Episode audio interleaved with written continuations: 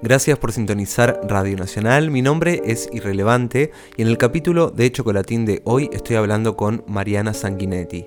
Mariana es actriz, guionista y directora de cine, nació en Buenos Aires y yo llegué a ella porque vi Antes de irme, que es su primer corto del 2017, y tiene un segundo corto que se llama Tan perdida como convencida del 2020, con una actuación de Miel Barkman que me gustó eh, mucho. Creo que los dos cortos eh, que vi tienen una temática de las casas, de todo lo que pasa en esos universos tan íntimos tan perdida como convencida también tiene esta idea de el personaje no sabe bien hacia dónde quiere ir y demás y me hizo acordar a esa frase de Darwin de la ignorancia genera confianza más frecuentemente que el conocimiento, como no saber a veces te hace moverte cuando capaz la lógica era no hacer nada. Y gracias por el ratito, Marian. Contame si querés tu visión, ¿cómo haces para contar de un corto sin decir la sinopsis? ¿Cómo es eso? Bueno, siempre es difícil porque un corto dura tan poco que a veces decís cuál era tu idea de lo que se trata y después cuando alguien lo ve no se trata de eso, como me decías recién, oh. como que yo, por ejemplo, esa instancia que es el pitch, que es contar de qué va, y uno dice lo que quiere, los temas que quiere tocar, y después lo más interesante de un corto es que hay mucho de eso que se perdió y hay mucha cosa nueva que apareció filmando y montando de temas que al final se trataban, como esto que me decís ahora de la ignorancia, que digo, nunca hubiese dicho que se trataba de eso, pero me lo decís y digo, probablemente se vea más eso que otra cosa que yo quise. Claro, como que se resignifica mediante la otra persona y lo que vos le habías hecho capaz. Igual eso es lindo porque para mí hay todo un, un mundo en el arte que es o contar una verdad absoluta y decir quiero contar esto, o decir ni idea, lo estoy haciendo para entenderme, o para entender qué quiero decir, o para ver qué está pasando. ¿Vos cómo lo encaraste eso? Más que nada en el primero, que es como primer corto y todo ese flash. En el primero me parece que es más como ni idea, porque yo era más chica y era en el marco de la facultad, entonces está bastante permitido como escribir un guion y filmarlo y no hay tantas instancias de explicarlo. Pero sí, yo a medida que fueron pasando los años fui entendiendo que hay algo de la industria que sí te pide que cuentes de qué va a ir porque la gente se tiene que interesar y tiene que confiar en tu proyecto y a menos que uno tenga un carrerón como director de cine y, así todo yo creo que los directores de cine que les va muy bien igual tienen que hacer ese ejercicio de explicar de qué va. Entonces, si bien a mí me encantaría que todo sea como no sé, lo filmo y después veo, la realidad es que no es muy práctico eso para la cantidad de gente que uno tiene que trabajar Igual creo que tienen una línea de misterio, no terminas explicando. Los finales suelen ser abiertos, en, por lo menos en los cortos que vi, y eso está bueno. Algo que noté, como para hablarlo más en, un sentido más amplio, yo siento que haces bastante parte al espectador para que esa persona complete también. ¿Qué onda? ¿Qué pasó? ¿Por qué teníamos estas cosas como de las cajas? Para contarlo rápidamente, antes de irme, es una persona, esto cuento mi versión y vos me, obviamente me das, pero esto es como así. Para mí es una persona que se llama Jimena, que corta con su exnovio, llega a un edificio que no se sabe bien qué va a pasar, todo este misterio de bla bla bla. Y me hizo acordar en las entradas de los edificios, que es un punto medio la entrada al edificio, como que no estás en la calle, pero no estás en tu casa. El concepto de las llaves, como una casa, muchas llaves, un edificio, un montón de casas, como que hay un mundo de imaginarse de cosas. Y todo transcurre en un edificio medio vacío y todo lo que va pasando en un lugar donde uno habitaba y qué raro es estar en un lugar donde había sido parte de tu cotidianidad y ahora es básicamente algo más impropio y todo cambió. No sé si estás de acuerdo con eso. Sí, estoy muy de acuerdo con esa sinopsis. En el segundo corto, en Tan Perdida como Convencida, para mí el lugar de auto cumple un lugar de casa. Bueno, eso la referencia de, de eso del auto. Hay una película argentina que a mí me gusta mucho que se llama Lluvia. Ah, te la recomiendo.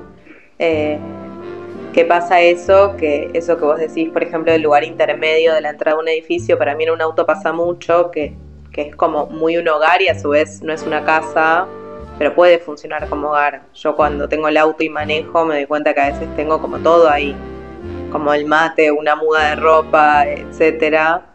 Y me parece, para mí es re lindo esos lugares que son, que uno hace un hogar, pero no son necesariamente una casa. También en el primer corto, antes de irme, hay todo un guiño a un regreso que me hizo acordar que como el corto es del 2017, Me acuerdo que muchas empresas de internet quisieron sumar a sus combos como regalarte el teléfono fijo y volver a usarlo, y justo es de ese año. Es interesante eso. Ah, no, no sabía eso del teléfono fijo, pero justo que la otra vez estaba escribiendo con unas amigas y yo decía que para los guionistas es un problema que se haya dejado de usar el teléfono fijo porque es un dispositivo muy bueno para construir narración y la verdad es que ya no se usa y es como una cosa que los guionistas no lo queremos aceptar. Por ejemplo, en este corto que te decía que este tercer corto que no está terminado, hay en un momento una cosa con un teléfono fijo y como que la manera de resolverlo fue que la actriz diga, no puedo creer que hay un teléfono fijo, porque a mí lo que me pasó con antes de irme era que la gente me decía como, no entiendo si es de época o no es de época porque hay un teléfono fijo y para mí era muy necesario el teléfono fijo porque me voy a autospoilear yo el corto, pero para hacer ese juego de que ella se escuche su propia voz, solo se puede con una contestadora de teléfono fijo. O sea, en el celular si dejas un mensaje, no escuchás eh, simultáneamente eso. Siento que en los dos personajes de estos cortos no hay maldad. Sí hay como travesura o picardías o cosas así, pero no es que el personaje quiera hacerle un mal a la otra persona. Son errantes, capaz, son polémicos, cuanto menos, pero. Exacto. No hay, no hay maldad en eso. No, para mí era, me parecía lindo como esas mini cositas de lo que vos decís, sembrar la duda de si hubo alguien o no, como que ella come esas papas fritas, que en un punto quiere dejar una pista de que estuvo ahí, pero en otro punto no es que hace un quilombo para que se note que entró.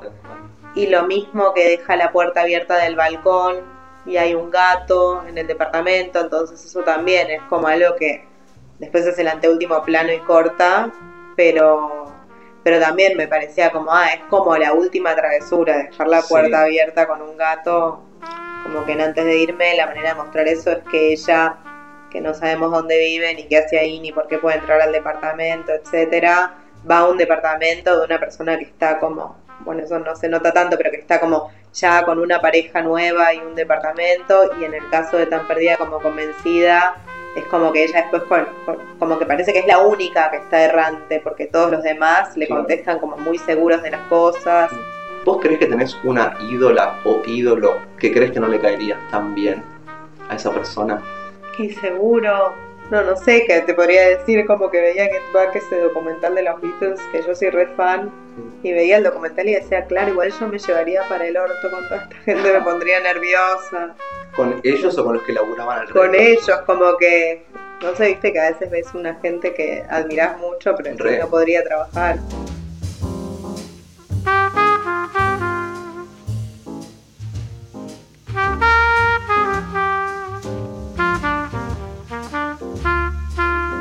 Sí, el cine tiene algo para mí que puede ser terrible o puede ser muy generoso. En mi caso, para mí es una buena oportunidad que no me considero una persona que esté inspirada todo el tiempo para nada, que es que hay muchas maneras de trabajar de cosas muy concretas, entonces yo no sé de la música y no, no hago música, pero siento que, que, hay otras artes que sí dependen mucho más de que uno esté inspirado y, y salga algo desde la hoja en blanco. Y me parece que en el cine y en la escritura hay muchos ejercicios para poder trabajar sin estar inspirado. Eso, en mi caso, por lo menos es una oportunidad. Estoy hablando con Mariana Sanguinetti. Recomendamos que miren su primer corto antes de irme, su segundo corto del 2020, tan perdida como convencida. Y la última pregunta que quería hacerte es, ¿por qué crees que es tan común sentir que no tenemos el reconocimiento que queremos? ¿Es por un tema interno o es algo externo que estamos buscando en el afuera, cuando también es muy complejo realizar y caro y demás?